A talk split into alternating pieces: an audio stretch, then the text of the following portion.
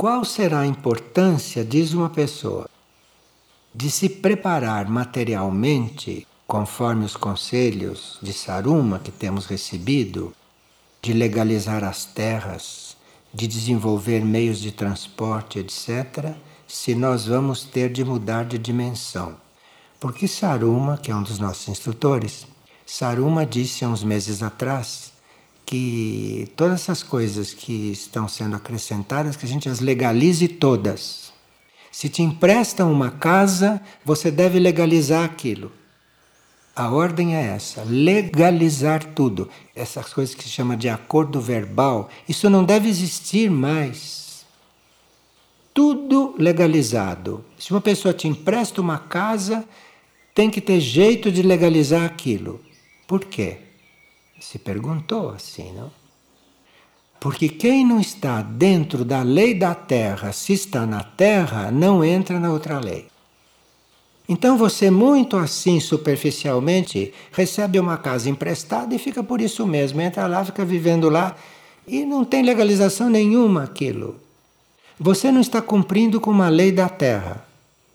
Porque nesta terra tem leis feitas pelos homens mas tem lei para tudo. Então não tem por que nada ficar fora da lei. Está fora da lei, então você não entra na outra lei. Não pode. Você tem que primeiro cumprir esta lei, mesmo que elas tenham sido feitas pelos homens. Mas você está aqui, então você tem que estar na lei. Então, quando Saruma disse que a gente legalizasse todas as terras Legalizar é legalizar todas as terras, todos os meios de transporte. Aqui não deve ter um carro, um ônibus que não esteja emplacado, legalizado e com os impostos pagos. Porque enquanto aqui houver um carro ou um ônibus que não esteja com tudo pago para os homens, nós não podemos entrar em outras leis. Isto é que quer dizer. Então a pessoa está admirada de nós dizermos que vai haver uma transição e que nós temos que legalizar as terras. Você não está legalizando as terras porque as terras passam a ser tuas. Porque você pode legalizar o quanto você quiser as coisas, mas nada é seu. As terras não são de ninguém. Tem gente que tem a ilusão que é proprietário de terra. Tem gente que, só porque é dono no cartório, ele pensa que é proprietário. Ele tem essa ilusão. Quando não tem nada de ninguém, as coisas são de todos e para todos. As coisas são para todos os reinos, não é para um. Mas as pessoas têm essa ilusão. E mesmo quando partem para outra vida, não podem levar nada, mesmo assim continuam com esta ilusão, encarnação após encarnação. Porque chega lá do outro lado, não pode levar nada, ele está lá, ele. Quando é consciente, né? Porque às vezes chega lá meio embriagado e nem sabe onde está. Mas quando é consciente, eu estou aqui, eu, pronto. e o resto? O resto deixou lá, não é teu. Você pensou que era teu. Meu filho, meu não sei o quê, minha mãe, minha avó. Meu, é teu aquilo, você deixou tudo lá. Não era teu, não. Então, nós legalizamos as coisas porque tem que ser legalizado segundo a lei da terra. Senão, não temos o direito, não temos o direito kármico de entrar em outra lei. Para que haja um milagre de surgir o que você precisa na hora de caos, precisa que você não deva nada nesse campo. Porque se deve, milagre não pode acontecer. São outras leis estas. São outras leis. Bem, nós estamos avisados. Então, as tarefas devem ser cumpridas até o fim. Então, digamos que tem uma tarefa de fundar 33 monastérios, mas será que até as coisas começaram a acontecer? Não sei. Você vai fundando os monastérios. Isso é uma tarefa que não tem nada a ver com o resto, não tem nada a ver com o plano material, não tem nada a ver com o calendário terrestre. Porque para nós, 2012, 2013 ou o que for, ainda está para acontecer. Mas em outras consciências universais já está cansado de acontecer, já aconteceu tudo. Para nós ainda não aconteceu. A consciência deles está onipresente. Tudo isso que nós estamos esperando, na consciência dos maiores já aconteceu. já aconteceu, já deu resultado. Eles estão aqui olhando e dizem assim: vamos voltar para esse ritmo, não para poder estarmos junto com os irmãos, porque precisa. Então, as tarefas devem ser cumpridas até o fim. E a repercussão da tarefa cumprida, isto é, você legalizou uma casa, mesmo sabendo que daqui a um mês vai haver um incêndio ali, vai destruí-la. Mas você tem que legalizar aquela casa. Aquela casa tem que ser incendiada, legalizada. Disto é que se trata. Não é porque vai acontecer isto que você não faz aquilo. Esta humanidade da superfície é uma humanidade muito esquisita. Muito esquisita. As tarefas devem ser cumpridas até o fim. A repercussão da tarefa cumprida significa libertação nos planos internos. Porque se você não cumpre uma tarefa, você não está liberto daquele compromisso nos planos internos, com ou sem 2012. Você não está liberto nos planos internos. Você está prisioneiro daquele compromisso. E isso não são leis dos homens, hein? Porque na lei dos homens dá sempre um jeitinho. Vocês sabem que se dá sempre um jeitinho. Um bom juiz, aqui no fórum, é aquele que sabe dar um jeitinho quando é preciso. Senão, não é um bom juiz. Essa é a moral humana. É a moral da lei humana. Chama-se direito romano. Imagina. Que recomendação, hein? Direito romano. Que recomendação. Romano daquele tempo, né? não os de hoje, que hoje podem ser diferentes, mas naquele tempo. Bom.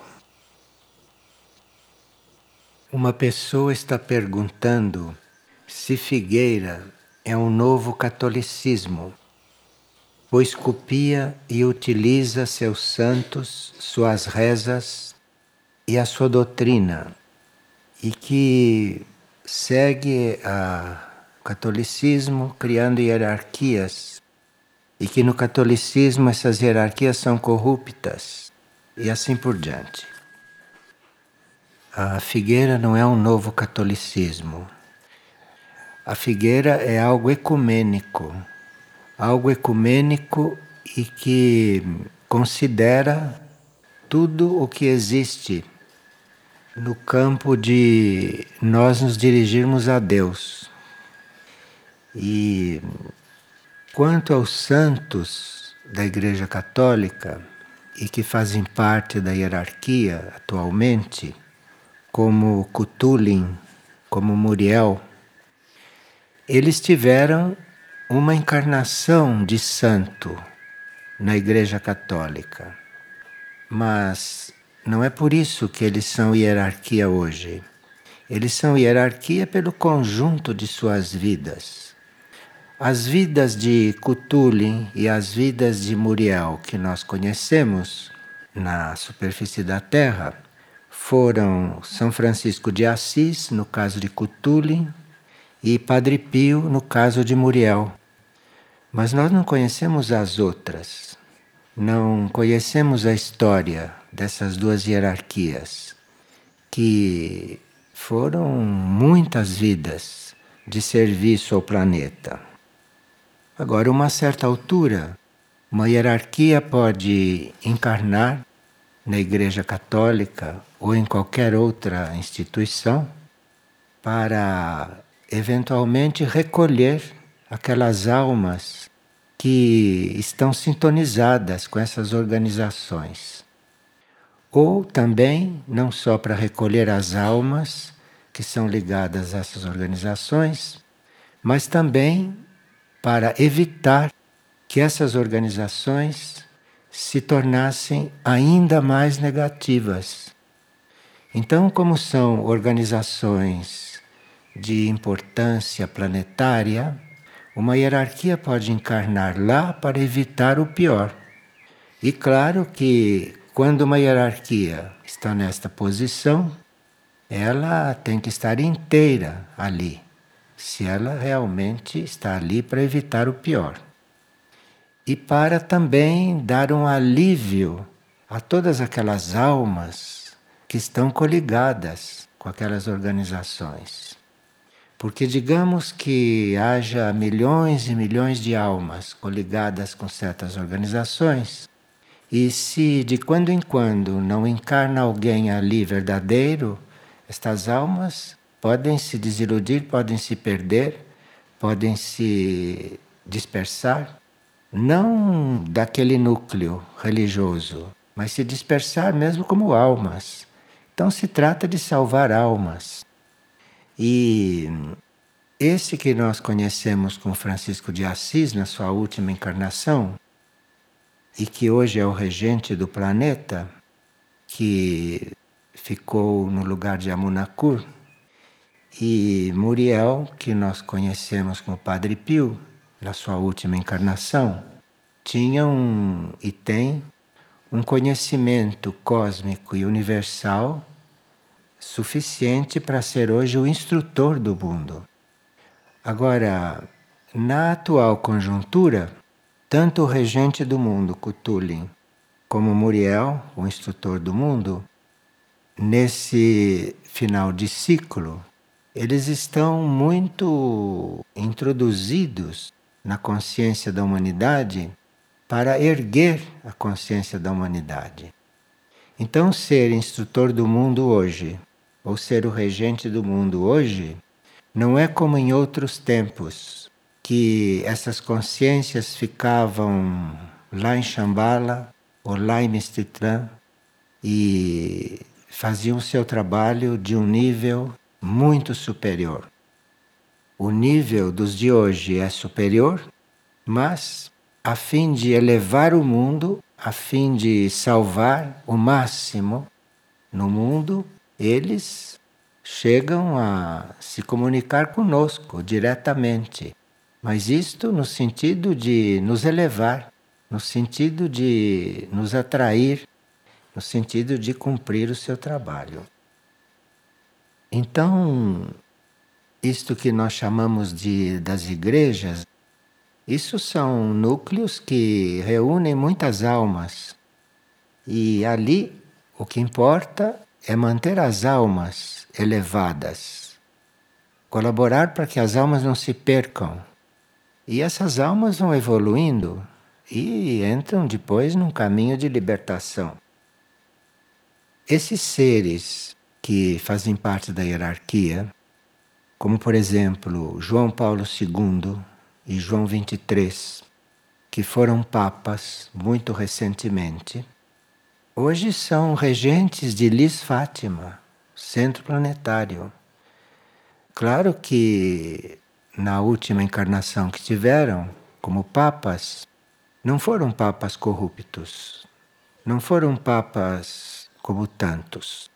Foram papas que tiveram uma influência universal, planetária, independentemente de estarem na religião católica. Tanto João Paulo quanto João 23 tiveram um trabalho consciente e foram seguidos, inclusive por milhões de seres que não eram católicos. E isto demonstra a universalidade daqueles espíritos. Nós não temos Cthulhu ou Muriel como são Francisco de Assis e nem como Padre Pio.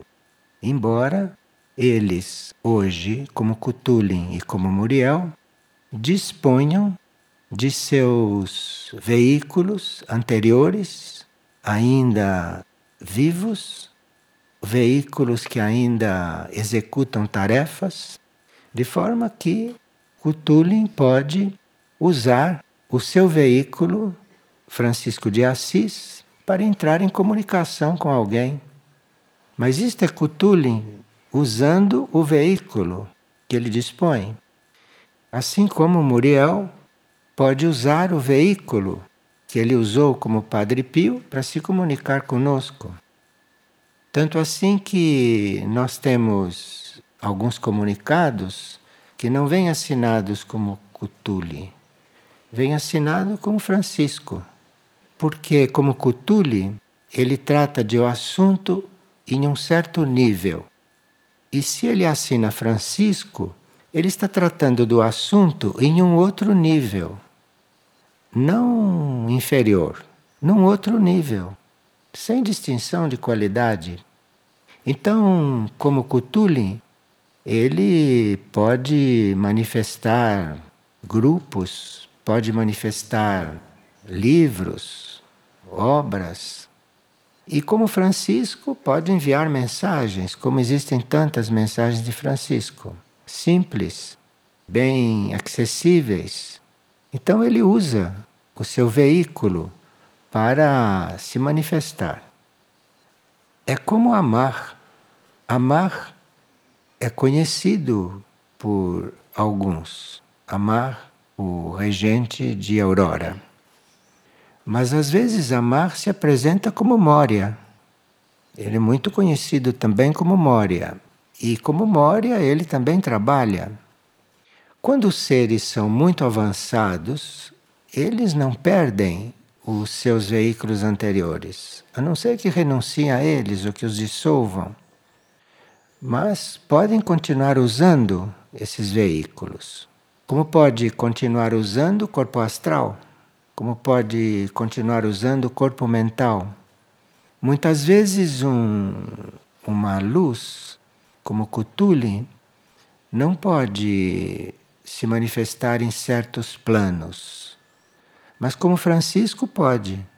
Porque como Francisco, ele tem um corpo mais denso, ele tem um corpo disponível que pode descer vários níveis de consciência e se manifestar.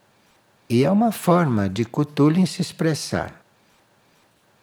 Agora, quanto às rezas, que a pessoa diz também que nós copiamos, há formas de orar que a Igreja Católica usa e que não foram criadas por ela.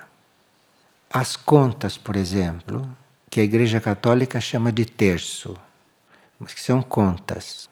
Essas contas foram usadas sempre, muito antes da Igreja Católica ser fundada. Na Índia já se usavam as contas. Só que não igual ao terço, com um número diferente de orações e com orações diferentes daquelas que no terço católico se usa. E essas contas são uma forma que pode possibilitar as pessoas de orarem com mais ordem, com mais disciplina, com mais concentração isso sempre aconteceu, isso não é da Igreja Católica. E nós também usamos as contas.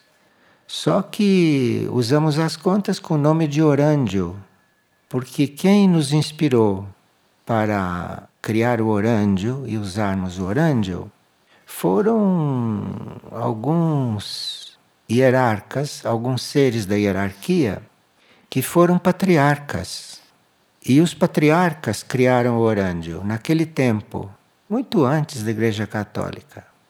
E esses patriarcas hoje são membros da hierarquia e, em contato com a hierarquia de Figueira, recomendou que nós criássemos o orândio para fazer uma espécie de ligação com as origens de certas coisas.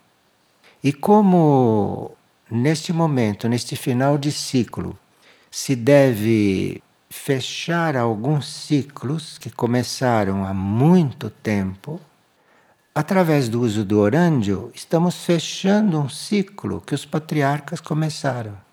Isso não tem nada a ver com a Igreja Católica.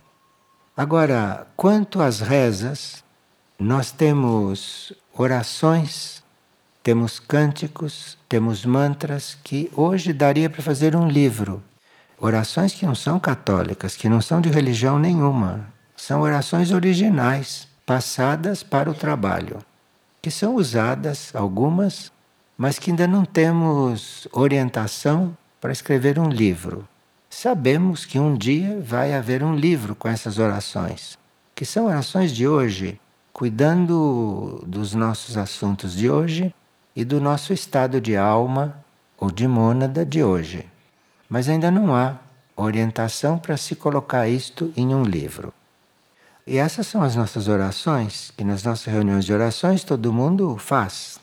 Agora, quanto ao uso do Pai Nosso, que também não é católico, o Pai Nosso, na forma como nós conhecemos, foi uma oração pronunciada por Jesus, por Samana quando era Jesus. Então, como Jesus pronunciou o Pai Nosso, que originalmente ninguém sabe como foi, porque ali não se tomou nota. Mas foi uma coisa que impregnou tanto o éter planetário, porque no dizer de Jesus, aquilo tudo foi confirmado, foi invocado. Então aquilo ficou gravado no éter planetário. E posteriormente, outros que captaram, que viram, que eram clarividentes ou videntes, ou canais, recuperaram esta oração. E esta oração se tornou uma oração universal para aqueles que se acham cristãos ou para aqueles que querem usar este mantra poderoso que é o Pai Nosso.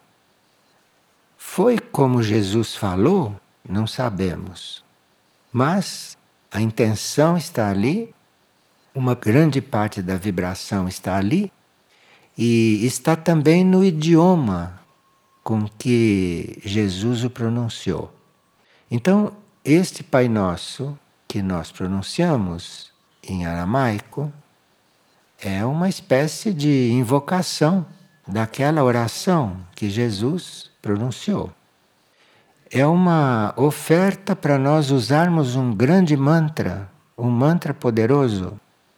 Agora, nós todos sabemos que para nós usarmos um mantra poderoso, precisa que a gente esteja muito imbuído daquele mantra.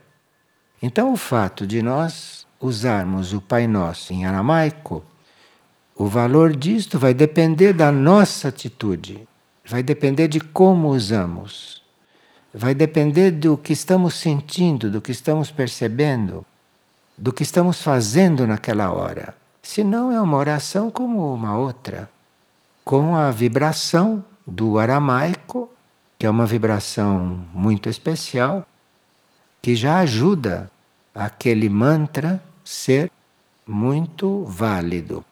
Então, por isso que nós usamos, não é porque na Igreja Católica se reza o Pai Nosso.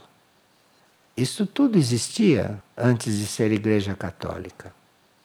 Agora, as pessoas estão também estranhando nós orarmos a Ave Maria.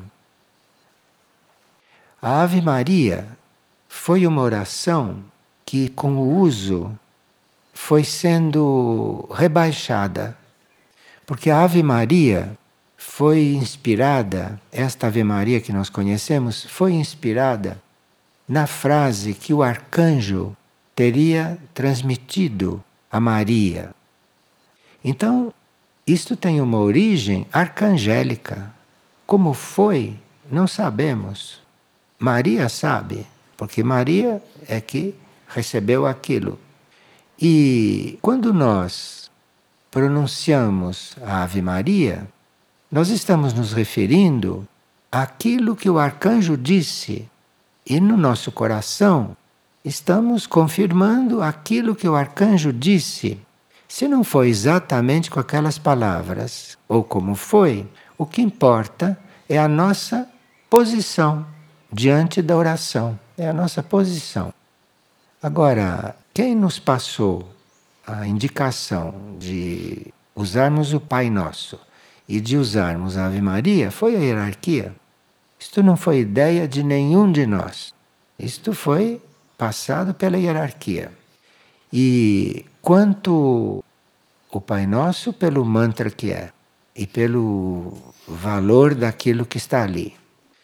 E a, a Ave Maria é muito no sentido de restaurá-la e muito no sentido de resgatá-la no seu valor arcangélico. Porque a Ave Maria foi banalizada com este uso mecânico, com este uso indiferente, frio e comum, sem nenhuma energia de devoção. E como tem uma origem arcangélica, nós fomos encarregados de resgatar a Ave Maria. E como é que se resgata a Ave Maria? É finalmente a pronunciando com o coração, a pronunciando com alma. E aí estamos resgatando uma oração que foi rebaixada pelo uso, ou melhor, pelo mau uso. Vocês sabem que, inclusive, exércitos foram mandados para a guerra com gente que rezava Ave Maria, rezava Pai Nosso e mandava os exércitos para a guerra, abençoava os exércitos para ir para a guerra matar com Ave Maria, rezando Ave Maria para as tropas. Então, isto é algo que precisa ser resgatado, precisa ser resgatado e retornar ao seu lugar arcangélico. Então é um serviço que nós prestamos quando oramos a Ave Maria. Agora, Maindra, Maindra que é a nossa versão da Mãe Universal, Maindra hoje é uma Mãe Universal, mas essa essência foi Maria. Então, Maindra, que se intitula Madre da Divina Concepção da Trinidade. Se intitula Maria também, quando estamos lá no Morro do Cristal, na aura dela. Então, isto tudo está guiado. E não cabe a nós julgar se devia ser de outra maneira. Porque a hierarquia sabe aonde quer chegar. Nós não sabemos. A nós cabe seguir, se quisermos e, em certos casos, obedecer, porque não conhecemos certas leis superiores, não conhecemos o karma humano, não conhecemos o karma do planeta, não conhecemos a lei kármica no seu âmbito universal e não sabemos ao que todas essas coisas estão coligadas. E como no caso da Ave Maria, às vezes é algo que tem que ser resgatado e levado de novo para a sua verdadeira posição, dentro de uma linha orante. E outras vezes são mantras muito válidos, valiosos, que podem ter efeito positivo exatamente neste momento, como certas coisas dos tempos dos patriarcas, que neste momento podem ter um efeito muito poderoso. Agora, se numa premonição nós podemos ver passado, presente e futuro. Não, o termo premonição subentende que você prevê algo. Uma premonição não é como uma revelação. Você pode ter uma premonição a respeito de algo que vai acontecer. A premonição te prepara para algo que vai acontecer. E a premonição te prepara, te adverte e pode ser até que revele algo, não tudo. Por isso ela é uma premonição apenas. Mas ela te prepara para algo. E a pessoa quer saber como saber se uma premonição corresponde a uma comunicação com o eu superior. A premonição tanto pode vir do eu superior, que nos prepara para certas coisas que estão para acontecer, como a premonição pode ser mandada para que a gente tenha a possibilidade de mudar o que vai acontecer. Então eu posso ter a premonição que vai haver um acidente. Eu, com essa premonição, posso tomar cuidado para que um acidente não aconteça. Posso ficar muito mais atento do que normalmente sou, porque tive a premonição. Então eu fico muito mais atento e com isso posso evitar um acidente, posso fazer com que um acidente não aconteça. Por isso que a premonição é útil. E quando se tem uma premonição, se deve ficar atento para ver em tudo aquilo que vai acontecendo se tem ligação com aquela premonição. No livro Nossa Vida nos Sonhos tem um caso de premonição. Uma pessoa teve um sonho premonitor. Ele sonhou que um elevador despencava. E ele acordou e foi viver o dia dele. E naquele mesmo dia, ia tomar um elevador para descer, se lembrou do sonho.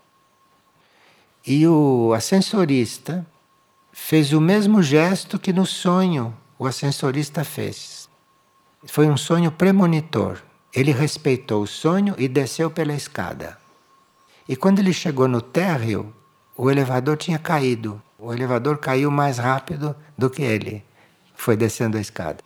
Então, quando ele chegou no térreo, o elevador já estava lá embaixo caído. Um sonho premonitor. Então, nós teríamos sim que dar atenção às nossas premonições. Uma premonição não é uma imaginação doentia que você imagina e acha que aquilo é premonição. Isso é imaginação. Mas quando é uma premonição, é uma coisa mais forte. E é uma coisa que não vem exatamente da nossa mente inferior, não vem da nossa mente imaginativa. Essa premonição vem de uma outra região, onde os fatos que vão acontecer são conhecidos. Dentro de nós mesmos existe. Na nossa complexidade, existe uma região na qual os fatos que vão acontecer são conhecidos. E desta região pode vir uma premonição para evitar alguma coisa. Nós estamos sendo sempre convidados a cuidar da nossa vida interior, porque com os tempos que correm, certas premonições podem ser muito úteis, podem evitar que a gente passe por certas coisas que seja facultativo passar. Quando o karma é compulsório, você pode ter a premonição, mas não vai poder evitar. Mas você vai poder aliviar, porque teve a premonição. E quando o karma é facultativo, você pode até evitar completamente. Então, a premonição é uma qualidade que nós podemos apresentar, podemos ter, é uma capacidade que nós temos. A gente vai perdendo essas capacidades, a gente vai dissolvendo todas essas capacidades pela nossa excessiva concentração nas coisas materiais a nossa excessiva preocupação pela vida de todos os dias, que é uma, uma rotina uma rotina negativa na maioria das vezes. E nós ficamos tão absorvidos nessa rotina material que vamos perdendo a capacidade de premonição, de intuição. Vamos perdendo essa capacidade porque não, não cuidamos disso. Não sabemos os valores que temos nas nossas percepções. E se nós podemos traçar um paralelo entre o ashram de Aurobindo e Auroville e Figueira. Não, nós não podemos traçar nenhum paralelo entre as coisas. As coisas se sucedem. Então, nós não sabemos se Figueira poderia existir se não tivesse havido Auroville, o Acho e tudo isto. As coisas vão em sequência. Aquilo que veio antes preparou o caminho para nós. E nós que existimos agora estamos preparando o caminho para o que vem. Então, isto é um fio só. Todas essas coisas são um fio.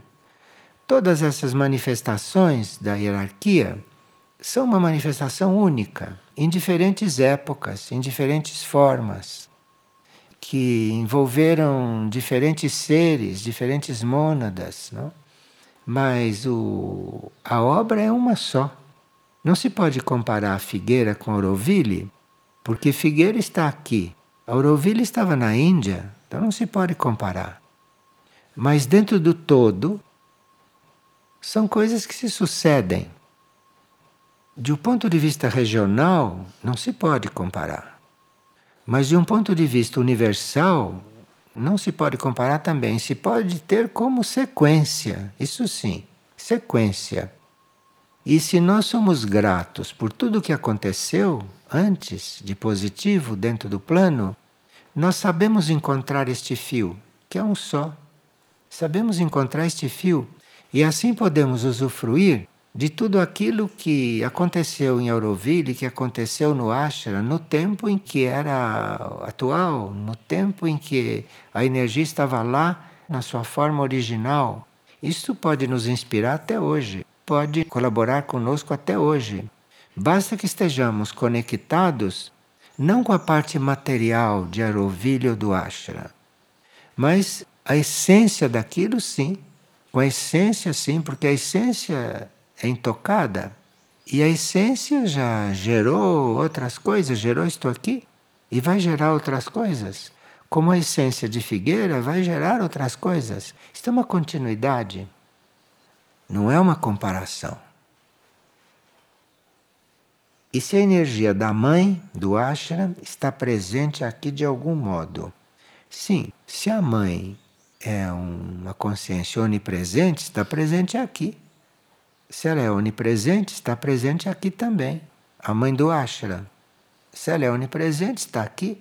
Depende de nós a considerarmos aqui e a percebermos. Agora, se nós não a consideramos aqui, não poderemos jamais percebê-la. Não é que ela esteja aqui, ela está em toda parte e, portanto, aqui também. O plano evolutivo vai se manifestando por etapas.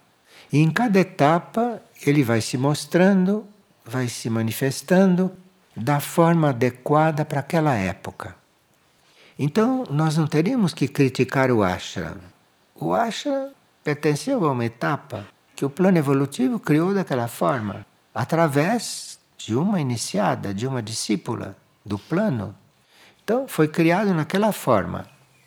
Se ele se manteve naquela forma e não evoluiu, isto não invalida a essência daquela forma. Nós aqui não precisamos ter as mesmas formas, não precisamos fazer as mesmas coisas, não precisamos estar vestidos como eles, nem usar os mantras que eles usavam, nem ouvir as músicas que eles compuseram, porque é outra coisa hoje. Não exclui que a gente escute, que a gente leia, que a gente ouça, não exclui, não. Não exclui, porque isso pode nos inspirar faz parte da mesma família. É uma conta que faz parte do mesmo colar, não é? É isso.